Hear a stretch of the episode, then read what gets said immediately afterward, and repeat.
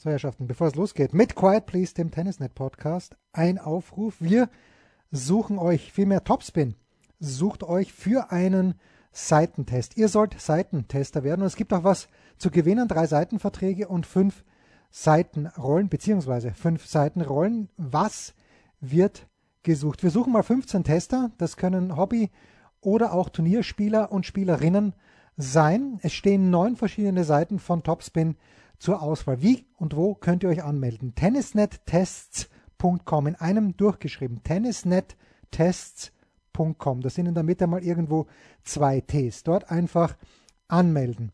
Ihr müsst bei der Anmeldung drei Präferenzen abgeben, also bei eurer Bewerbung.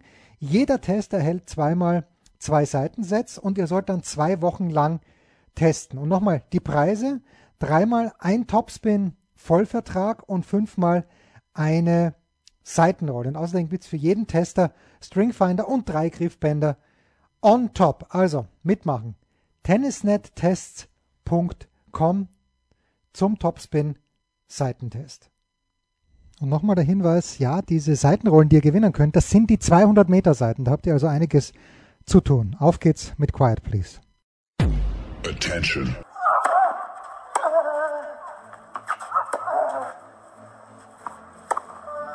Bitte nehmen Sie schnell Platz, die Spieler sind bereit. Just quiet quickly, please. Für Hallo, da ist der Dominik Thiem. Quiet Please, den Tennisnet Podcast.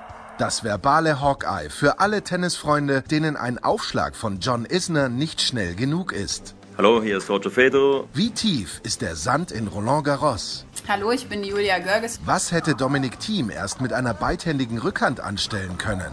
Hallo, hier ist die Angie Kerber. Und wer bringt unseren Gästen eigentlich das Handtuch? Also, shh, quiet please.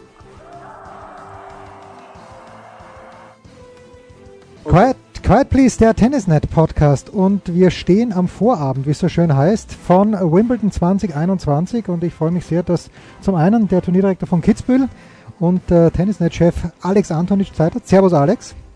Servus. Und Jörg Almaroth, den ich noch letzte Woche täglich, möchte ich sagen, mit Begeisterung bei der Arbeit zugesehen habe, nämlich in Halle, Westfalen. Servus, Jörg. Hallo äh, Jens und hallo Alex. Hallo. Also wir kommen natürlich auf Wimbledon zu sprechen, Alex, aber zuerst die traurige Nachricht der Woche, die Diagnose für Dominik Thiem. Fünf Wochen Schiene jetzt, dann erst kann er mit der Reha beginnen. Es ist ohne Sturz passiert, es ist mitten im Spiel passiert. Vielleicht kannst du ja in, in, klaren Worten erklären, ja, es ist das Handgelenk, das erschließt sich mir auch, warum das schlecht ist, aber warum, äh, warum ist das so kritisch jetzt beim Dominik? Ja, äh, es ist einfach bitter und ein Riesenpech. Ich meine, das kann immer passieren. Ähm, äh, der Phrasen am, am Ball, wo, wo du eigentlich schon gedacht hast, ist alles vorbei. Es ist 5-2, die gehen zum Wechseln und auf einmal hörst du hinten äh, äh, jeiern, ähm, dass das richtig wehgetan hat. Es hat geknackst, das hat man dann gehört, wie der deutsche Physio gekommen ist. Und äh, im Grunde genommen war sie jetzt genau dasselbe wie ihr. Ich habe kurz mit Alex Stober auch kommuniziert und so weiter. Ja, der ist da in einer äh, Schiene drin. Ähm, das heißt nicht in einem Gips, also das äh, wird dann wahrscheinlich auch vorsichtig mobilisiert werden, aber zunächst einmal braucht das Ruhe und Handgelenk ist eine ganz heikle Geschichte und ich glaube, er ist in super Händen, weil äh, meines Wissens nach hat der Dr. Cotero auch den, den Nadal mit einer ähnlichen äh, Verletzung behandelt am Handgelenk. Und äh, jetzt braucht er halt Geduld und Zeit, aber was, wie das halt so ist, bei einer verhunzten Saison passt mhm. sowas genau dazu. Ne? Ja, Jörg, also Geduld ist, glaube ich, das Stichwort. Wir haben ja bei Juan Martin del Potro gesehen, wie lange sich sowas hinziehen kann. Das ist natürlich, äh, wollen wir ja. Dominik auf keinen Fall wünschen und hoffen wir, dass er in besseren Händen ist als Delpo. Naja, es ist ja irgendwie ein bisschen kurios. Ich habe in den letzten Tagen, als die deutschen Fußballer sich für das Spiel gegen England da qualifiziert hatten, habe ich, äh, ging meine Erinnerung zurück an die EM 96 und an den Besuch der deutschen Nationalmannschaft äh, in Wimbledon damals. Also die, die kamen tatsächlich einen Tag vorm, vorm Finale gegen Tschechien damals, äh, kamen die mal nach Wimbledon rüber auf Vermittlung des geschätzten Kollegen Robert Lübenow. Und äh, das passierte, sie wollten sich ein Spiel von Becker angucken. Der Becker spielte gegen Neville Gottman auf dem Hinterhof des Henkers, also im damaligen Court 1. Und was passierte? Bei 6-6 im ersten Satz, glaube ich, war es, äh, verletzt sich der Becker am Handgelenk. Hm. Wahnsinn. Das war ein Return, ne? Das ja, war und, und, und, und, auch so, ein, so ein Plop, ne? So ein, ich, ich konnte es hören, ich saß wirklich unmittelbar am Court unten. War ja eine Wahnsinnsperspektive, die man hatte. Und äh, ja, und äh, das war, ist natürlich eine wahnsinnig komplizierte Geschichte ne, für einen Tennisspieler, das Handgelenk. Also ich meine, was gibt es eigentlich, ja, außer, weiß ich Kreuzband oder so, aber äh, einfach, einfach du musst ja einfach wieder dieses äh, alte Gefühl kriegen und so weiter. Und da ist eben immer die Angst, naja, wird das jetzt was und so weiter. Und bei Becker hat es natürlich, äh, hat es dann noch relativ äh, gut funktioniert. 96 äh, wie, wie, es endete beim ATP-Finale damals dann noch äh, in Hannover. Also ja, äh, man, man, man, wird also, ich glaube, die, die Zeit, die da jetzt angegeben worden ist, diese vier Wochen oder fünf Wochen, das ist aber sicherlich auch die untere Grenze, um, um, um äh, auch überhaupt erstmal, ja, dann wieder in den Trainingsbetrieb einzusteigen. Also ich schätze so alles summa summarum. Alex weiß es sicherlich besser oder wird, wird widersprechen oder mir zustimmen, aber ich schätze mal, dass es so drei, vier Monate sicherlich dauern wird, bis da wieder geregeltes Spielen möglich ist. Äh, ganz so lang hoffe ich nicht, äh, aber wie gesagt, man muss sich die Zeit nehmen. Ja. definitiv nicht zu früh anfangen. Und äh, so, so wie ich es so gerne immer sage, gerade bei jungen Spielern und noch viel mehr bei den jungen Mädchen, die einzige Schwachstelle heutzutage ist der Körper. Ja. Äh, und äh, manchmal denkst du die zarten Handgelenke, aber das ist ja bei Team jetzt nicht der Fall. Oder Oberarme etc. Und wie die Mädels oder Jungs dann schon draufhauen, auch wenn die Jungs sind. Die Seiten reißen fast gar nicht mehr. Ja? Äh, die Bälle sind schwerer geworden. All das spielt irgendwann zusammen. Der Leidtragende ist irgendwann der Körper. Ja? Und äh, da glaube ich aber trotzdem, dass das ein Pech war. So also, kann immer passieren, wie eine unglückliche Bewegung, dass es da irgendwie hakt. Aber wie gesagt, er muss sich die Zeit nehmen, der kommt wieder zurück, der wird äh, stark wieder zurückkommen, da bin ich äh, fest und fest davon überzeugt. Aber, aber da zu früh anfangen, das wäre Harakiri. Ja.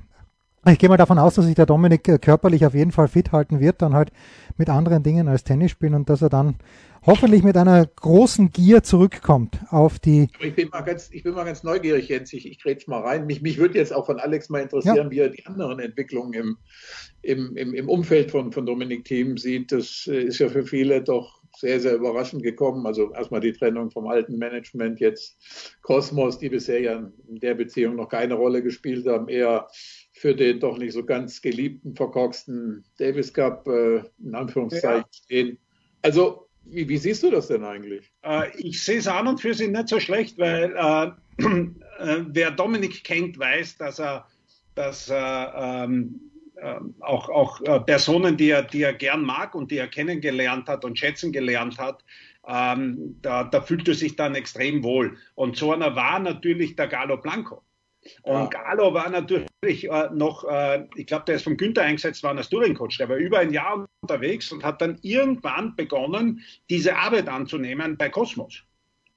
Und war dann äh, in der Organisation dabei und die haben ja immer wieder mal Kontakt gehabt. Galo hat sich ja dann gemeinsam mit Fernando Vicente auch um Rublev ein bisschen gekümmert im Hintergrund.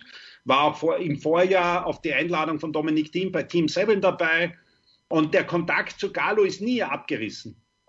Und da äh, habe ich schon gemerkt, da fühlt sich der Dominik wohl. Und das ist ja das Wichtigste. Ja? ja. Äh, dass er nicht irgendwo eine Nummer ist in einer großen Agentur, sondern er, er fühlt sich jetzt halt wohl. Und der Herwig Stracker hat es eh selbst gesagt, mit, mit allen Hüten, die er da aufgehabt hat, war es irgendwann fast nicht mehr möglich. Vor allem bei dem, was sich jetzt da mit der ATP abspielt, mit, ja. äh, ich sage immer Super League of Tennis oder was da alles die Supervision vom Gaudenzi ist und äh, dann das Turnier noch selbst und dann noch den Dominik Thiem, was ja eigentlich per se schon ein Fulltime-Job ist. Also ich glaube, dass das ganz gut ist. Man, der, der, Start ist jetzt natürlich nicht ideal, aber äh, im Grunde genommen ähm, muss man leider, es klingt jetzt beinhart, aber in einer längeren Karriere muss man halt mit, äh, mit der einen oder anderen Verletzung rechnen im Spitzensport. Das, das gehört dazu, äh, dass jetzt alles zusammenkommt mit der Saison, so wie es bisher gelaufen ist das ist doppelt bitter, aber der kommt wieder stärker zurück und da gehe ich jede Wette ein. Ja. Wünschen Dominik alles Gute, selbstverständlich. Hätten ihn natürlich gerne im Sommer gesehen in Hamburg in Start und vielleicht auch in Kitzbühel oder ganz sicher auch in Kitzbühel. Hätten wir ihn gerne gesehen, ob es dann geklappt hätte. Wir wissen es nicht, aber jetzt äh, gute Besserung, Dominik. Jörg, wir kommen nach Wimbledon mit einer, wer es noch nicht gesehen hat, schon interessanten Auslosung, wie ich finde. Also wenn man jetzt hier nur nach der Setzliste geht, müssten die Viertelfinals von oben nach unten aussehen. Äh, Novak Djokovic gegen Andrei Rublev, Stefanos Tsitsipas gegen Roberto Bautista Agut, Matteo Berrettini gegen Alexander Zverev und Roger Federer gegen Daniil Medvedev. Medvedev im Moment gerade auf dem besten Weg, sich für das Endspiel auf Mallorca zu qualifizieren. Ich weiß nicht, ob das ein Vorteil ist. Jörg, äh, wie gefällt dir diese Auslosung gerade auch aus deutscher Sicht? Apropos Medvedev, der beginnt gegen Struff. Das stimmt. Für mich das, das Match, äh, eigentlich das Match der ersten Runde eigentlich, wenn man, wenn man Struff so in den letzten Wochen, äh, gut, vielleicht eins der zwei, drei äh, interessantesten. Äh, ich ich habe hier vor mir die, die, die, die, die acht deutschen Herren. Sverev Kriegsbohr, Sverev, den du eben vorgelesen hast, unter den Viertelfinalisten, der wird sie meiner Meinung nach nicht hintragen. Es sei denn, sein Fatalismus, den er so ein bisschen da in Halle geäußert hat, äh, ja, ich, ich fahre mal dahin und probiere das mal so. Also Rasen ist eben nicht sein preferred äh, Court sozusagen und ähm, naja, das kann sich positiv wie negativ auswirken. Das kann dazu führen, dass er sich vielleicht doch nicht mit dem allerletzten, mit der allerletzten Überzeugung reinhängt oder eben zu dieser ja, merkwürdigen Gelassenheit manchmal, die dich dann eben weit trägt. Das, das, äh, das kann sein. Strof Medvedev, sage ich jetzt mal, äh, steile Ansage, Strof in vier. Äh, dann sehe ich hier Köpfer Opelka, undankbar. Kohlschreiber Schapowalow, auch sehr undankbar. Hanfmann Wessely, Wessely, glaube ich, war der, der äh, vor zwei Jahren rausgehämmert hat in der ersten Runde. Äh, Masur, der Qualifikant gegen Kwon, naja, auch nicht gerade leicht. Und Otto gegen Rinderknecht, der in Halle auch aufgeschlagen hat und auch eine ganz gute Partie da abgegeben hat. Also äh, es kann auch sein, dass die Deutschen mit Ausnahme von Struff, den ich dem ich zutraue, in die zweite Woche zu kommen, keine allzu große Rolle spielen. Ich weiß nicht, ob wir äh, die Damen separat äh, betrachten. Ja, wollen. machen wir dann, machen wir danach. Aber lass, lass Alex mal. Ich, ich, äh, genau. ich, ich, teile nicht ganz diese pessimistische Einstellung, was Zverev betrifft. Alex. Nein, ich, hab, ich sage ja, für mich gibt es da zwei, zwei Optionen. Ne? Das, so wie er sich geäußert hat, hm. Äh, lässt es beides zu. Also ich, ja, also er kann, er kann, er ist jetzt nicht grundsätzlich nicht schlecht davongekommen bei der Auslosung. Das kann, ja, kann, kann ihn, es kann ihn beitragen. Das muss es aber eben auch nicht. Ja. Alex, siehst, siehst, du denn Limitationen, Alex, beim Spiel von Sascha Zverev auf Rasen? Äh, Im Normalfall muss man immer schauen, wie, wie der Rasen jetzt, äh, äh ich sage mal, gesehen wird. Ja? Äh, ich habe selber lernen müssen, dass Stuttgart doch etwas flacher und schneller ist. Ja? Das hat der Cilic dort erzählt, ja? sehr interessiert zugehört. Ja? Als ehemaliger Rasenfan. Äh, klar ist das jetzt alles so geworden, dass man da von der Grundlinie spielt, aber noch immer äh, spielt sich das meiste an Stock tiefer ab. Ja? Mhm. Und äh, das ist halt die, die Geschichte, die in äh, Sascha Zverev nicht ganz so gefällt. Aber natürlich mit dem Aufschlag und den Grundschlägen äh, kann er, ist er für jeden anderen eine Gefahr. Und das Einzige, was halt ist bei Rasen, du kommst mit Selbstvertrauen hin, es klappt, ja, und auf einmal bist du eine Gefahr für viele. Ja. Und äh, das ist etwas, wo ich halt immer sage, die Leute, die jetzt gut gespielt haben, wann die sich halbwegs wohlfühlen und wann das dort rein startet ähm, und, und einmal ein, zwei Runden gewonnen haben, dann werden die alle gefährlich. Ja. Und äh, ich muss auch dazu sagen, ich habe da äh, schon ein paar andere Erstrundenpartien, die ich auch äh, richtig interessant finde. Ja. Also Kirgios, der ja, ja, endlich wieder mal Lust und Bock aufs Tennis spielen hat. Ich glaube, äh, seit dem Lockdown das erste Mal Australien verlassen hat, wann, wann das richtig ist. Ja. Das ist korrekt. Aber Im Vorjahr im März, ja, das muss man dazu sagen, 20 im März, der spielt gegen den Franzosen Hugo Humbert. Äh, das habe ich, muss, ich muss gestehen, das habe ich, das habe ich eben äh, tatsächlich vergessen. Das ist, das ist ja. ein Spiel. Das ist ein Wahnsinn. Das ist sehr gut, aber das ist für mich natürlich schon etwas, äh, ich habe die schon beim Australian Open gesehen und ohne Zuschauer wäre dort der Kirgis als guter Zweiter vom Platz gegangen.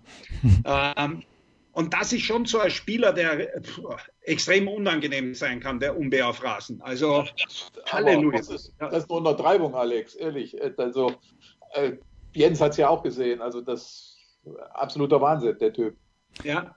Und, also, und der würde ja ähm, da zwar ein bisschen nach oben laufen, äh, Richtung Aliasim, aber eventuell auch bei Zverev noch eine Rolle spielen. Ja.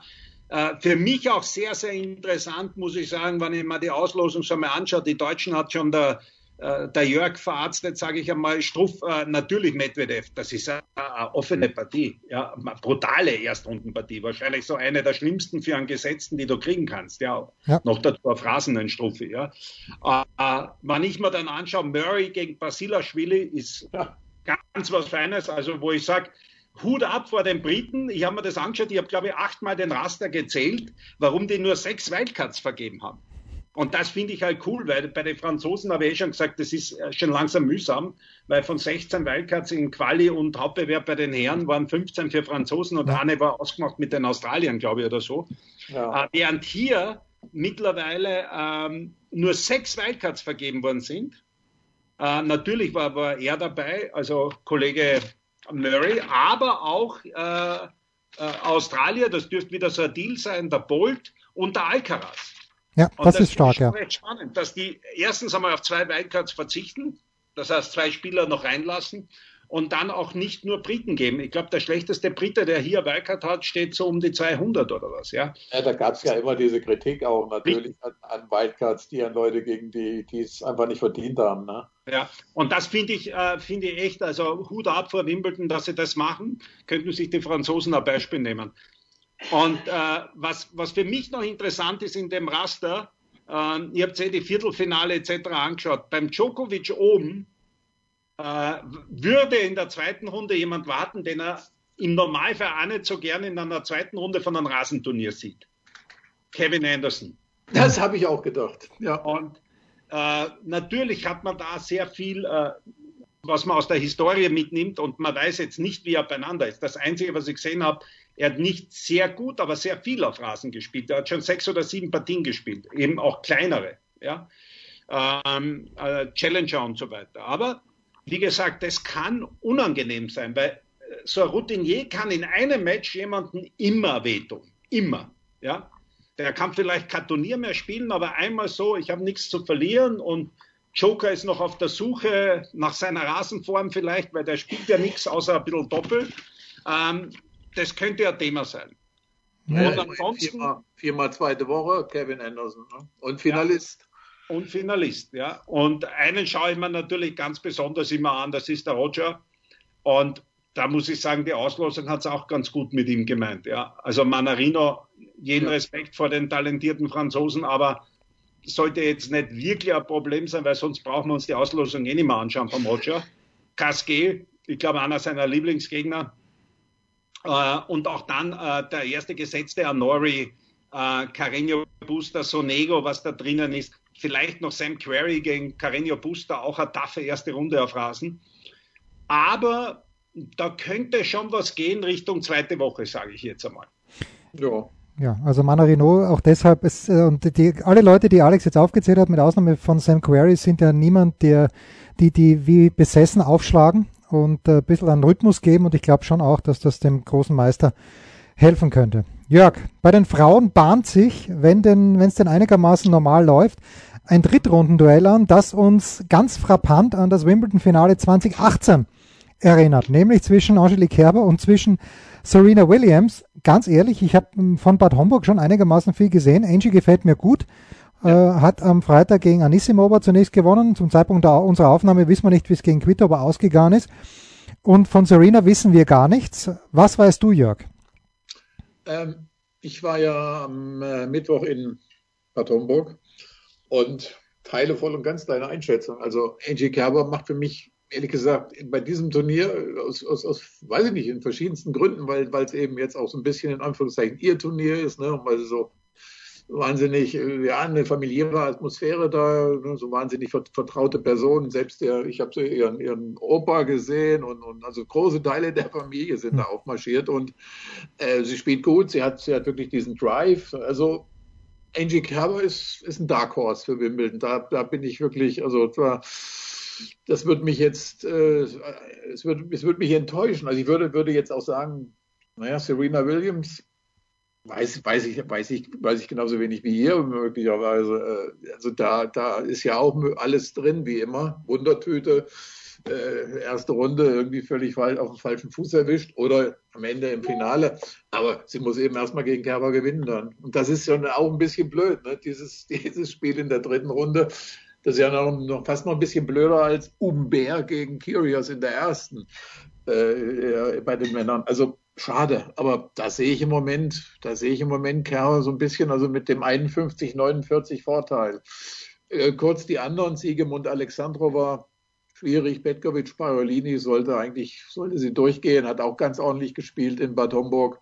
Mona Bartel war auch in Bad Homburg, ist da zeitig ausgeschieden gegen eine Chinesin, die ich nicht wirklich kenne. Also da läuft es ja am Ende sowieso wie im Moment im deutschen Damen-Tennis äh, auf, auf, auf letzte Mohikanerin Angie Kerber zu. Und ja, da werden wir dann, je nachdem, wie die, wie die, wie die anfangen, werden wir dann am Freitag oder Samstag schon so ein, das Rematch von 2018 möglicherweise okay. erleben.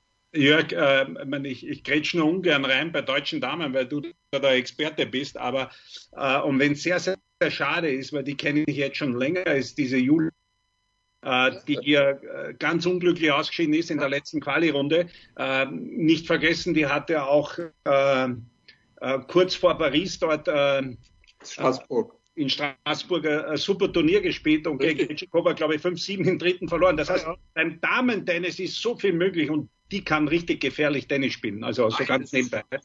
Absolut, sie ist, sie ist, sie ist im Moment, würde ich mal sagen, unter den, alles, was, was du jetzt unter äh, der, der, der, also erstmal die Ü30-Generation mit, mit allen, äh, die, die wir da jetzt kennen, Petkovic, äh, Kerber, Lisicki und so weiter.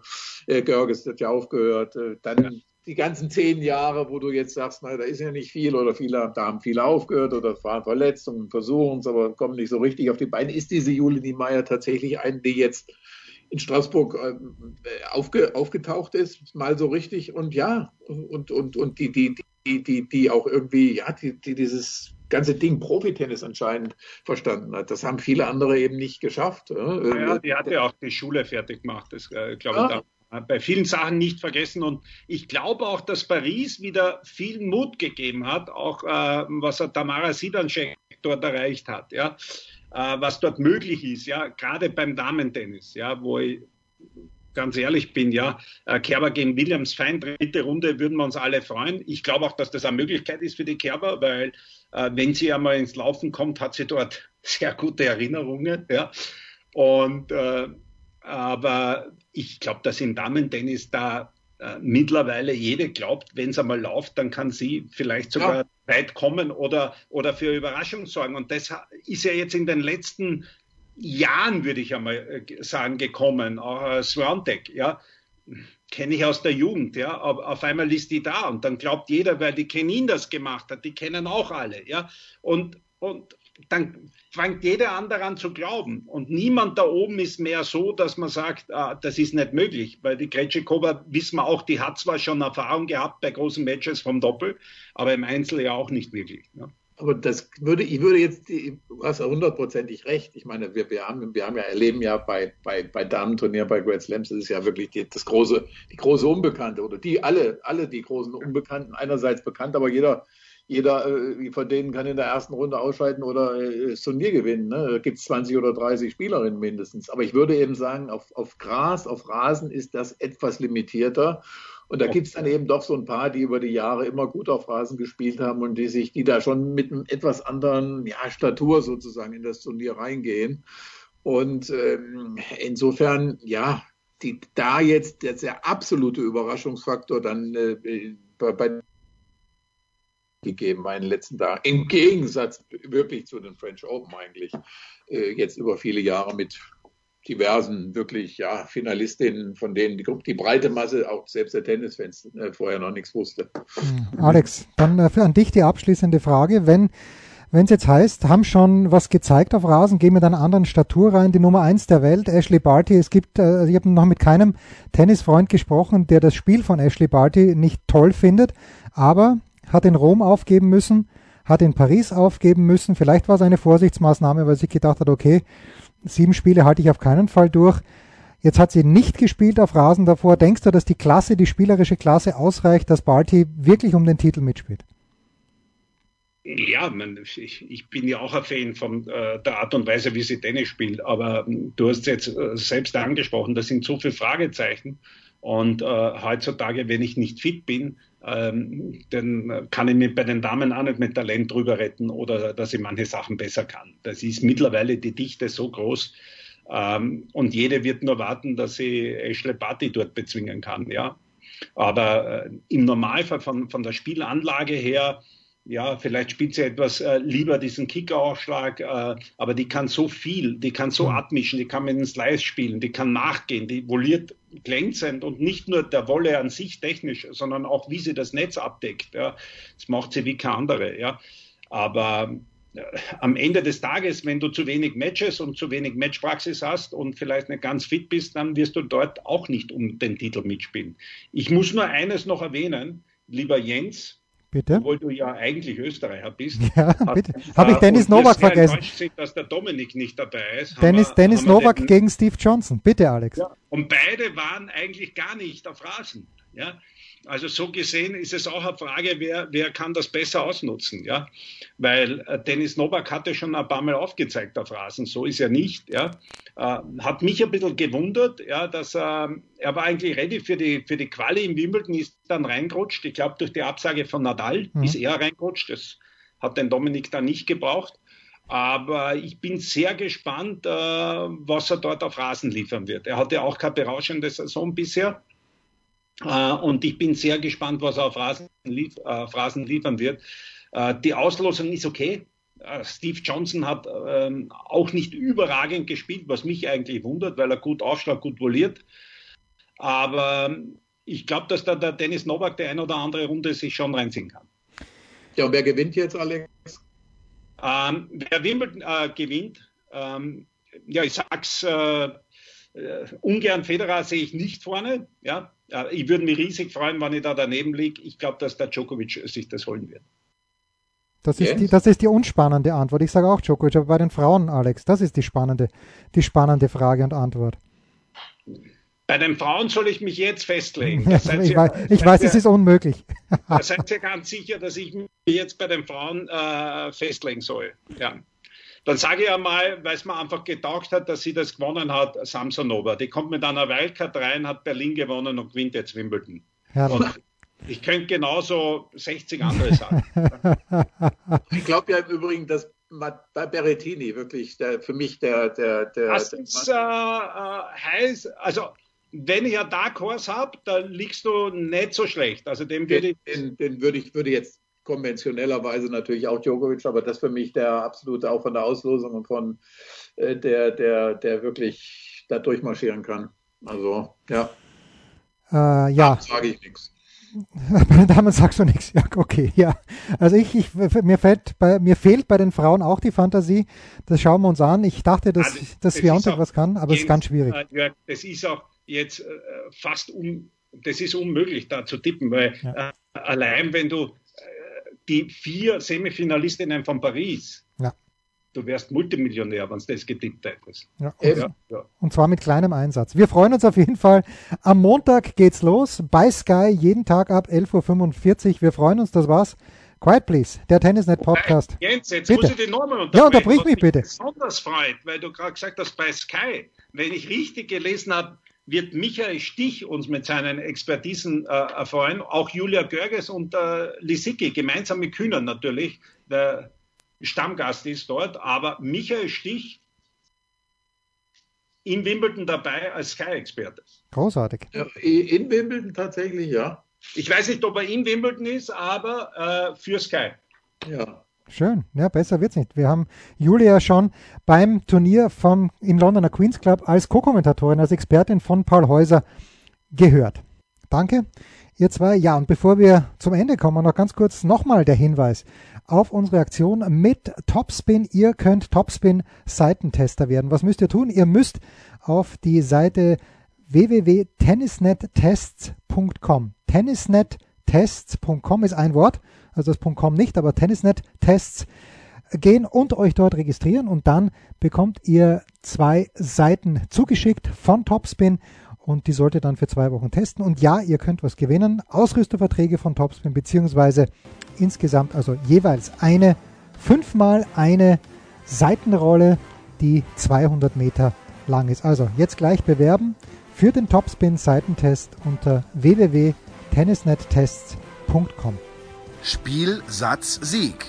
Das war Quiet Please, der Tennisnet Podcast. Liked uns auf Facebook, folgt uns auf Instagram und verpasst auf keinen Fall unsere Live-Ticker auf tennisnet.com. Neben all den anderen Artikeln, Gewinnspielen und Serviceberichten.